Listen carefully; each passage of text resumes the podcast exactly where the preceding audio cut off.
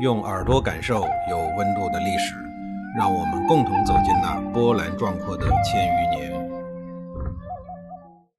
上一集里啊，我讲到了裘卫铸造了他人生中的第一个鼎魏簋。这一集里，我给您讲一讲他铸造的第二个鼎卫和。卫和上的铭文记载了周公王将要在丰邑举行建旗典礼，接见诸侯和臣下，以及土地交易等事情。按照当时的礼制。诸侯在朝见天子的时候要佩戴锦章，而且还要穿上华美的服装。当时的没落贵族巨伯穷得叮当乱响，他自己除了分封的不动产，也就是土地之外，什么资产也没有。而朝见周天子这种事儿呢，他又躲不掉，没办法，只好找裘卫借。由此可见啊，裘卫当时虽然只是一个小公务员，但是呢，他是处于管理皮毛生意的要害岗位，属于官小权大那一类。我猜这个裘卫啊，估计是利用了职务之便，私下开了公司，经营自己的生意，而且生意很旺盛。既然是借，那就得有抵押物啊。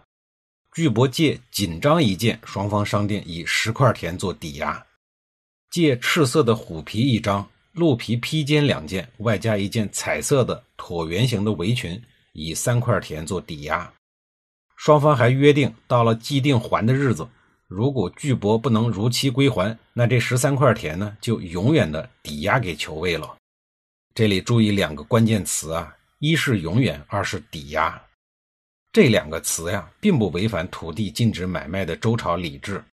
这个擦边球打的可以说是堪称完美。狡猾的裘卫知道，穷困潦倒的巨伯虽然有贵族的头衔，但早已经是入不敷出的。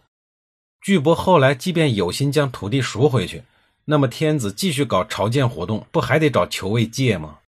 这笔交易啊，有点像穷人到当铺里去当家产。而对没落的巨伯和裘卫来讲，这笔交易啊，就是一笔死当。为了确保万无一失，裘卫把这件事情详细的报告给了伯邑父、重伯、定伯等好几个执政大臣。在众大臣的见证下，双方现场监督，交付田地，现场支付抵押物。大事儿办成以后，裘卫呢便制作了渭河这个鼎，以祈求能够保佑一万年永远的享用。裘卫在后来祭祀渭河这个鼎的同时，还顺便把这件事儿汇报给早已经去世的父亲。要知道，在西周时期，普天之下莫非王土，土地所有权是归周天子的，诸侯们不允许随意的买卖土地。但是富有冒险精神的裘卫。却能将身份高贵但口袋瘪瘪的贵族土地以一个合法的手段给搞走了，可见小官吏求位不仅胆儿正，而且聪慧过人啊！西周时期的土地是整个王朝的政治基础，周天子把土地分封给各级贵族，并且有权把分封的土地给收回，重新分配。受封的贵族们是没有权利进行土地买卖的。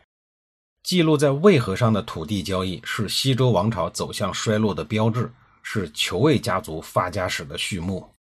裘卫铸造的第三个鼎叫五年卫鼎。到了周公王五年，裘卫奉周天子的命令建设营二川工程，这就相当于裘卫从周王室承包了一个大的土建工程。但凡大的工程，就会涉及到拆迁工作，而这一次拆迁对象呢，是当时的贵族邦君利。拆迁条件在一轮又一轮尴尬友好的氛围中展开了。经过数轮的斡旋沟通，最终可算是谈好了。裘卫用自己的五块田兑换邦君利的四块田。拆迁协议谈好以后，工程随即就破土动工了，开展的是如火如荼，进行的是十分的顺利。眼见裘卫很快能利用自己有利位置的四块田飞黄腾达，一步登天，邦君利心里不平衡了。感觉到拆迁条件对自个儿不利，于是开始组织社会闲散人员闹事儿，导致工程不得不暂时停下来。这个场面，当今社会的您熟悉不熟悉啊？眼看工程进行不下去了，裘卫呢只能向周天子和众多的大臣进行申诉。经过传证核对，邦君利承认了这件事儿。执政大臣随后呢就做出了最终裁决：双方签订的拆迁协议真实有效。理应按章执行，同时要求邦君利遵守契约精神，并让他立下了誓言，永不再违约。由此可见呀，裘卫不仅本职工作做得好，深得领导的赏识，而且他还是人际关系学的佼佼者。那这一件看似普通的商业纠纷，为什么要住在顶上呢？奥秘就藏在那洋溢着喜悦气息的铭文里。这件事情的重要意义在于，有钱但身份地位颇低的裘卫一举打败了贵族身份的邦君利。裘卫铸造的第四件鼎叫九年卫鼎，铭文记载更是让人不能小看裘卫，一共十九行，一百九十五个字。记录了裘卫与没落贵族巨伯的另一次利润颇丰的交易内容。周公王九年正月，周天子在居宫举行盛大的接待礼，接见魏国国君派来的使者媚敖。巨伯为了参加典礼，又向裘卫借了一辆好车以及一些个配套设备，估计就是一些车马饰具之类的。这一次呢，还得带夫人去，夫人也不能穿得太寒酸呢。于是又向裘卫借了一些华美的丝织物，抵押物呢？这回是一片巨大的林地。结论还是不归还了，永久的抵押。由于有了上一次友好诚信的交易基础，这一次交易双方独自完成，皆大欢喜。裘卫把自己人生轨迹中一些重大事件浇筑在了这些鼎上。咱们先不说裘卫此人的所作所为，仅凭他在鼎上做的这些记录。给后人留下了研究西周政治、文化、经济的宝贵档案，就值得称颂。我想，当年的裘卫应该没有想到这一点吧？他的意图在于制作青铜器，给子孙留下他光宗耀祖的业绩，让子孙们永远牢记家族的荣耀。裘卫作为西周时期最早下海的那个人，通过对他人的盘剥以及事实的经营之道，巧妙地挖到了第一桶金。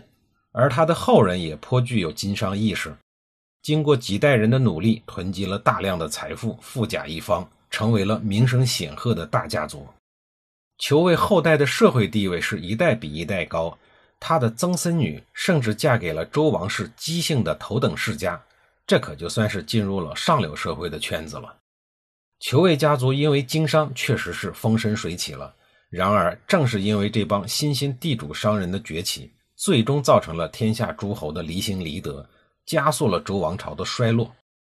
在下一集里，我继续给您讲述西周王朝的衰落之路。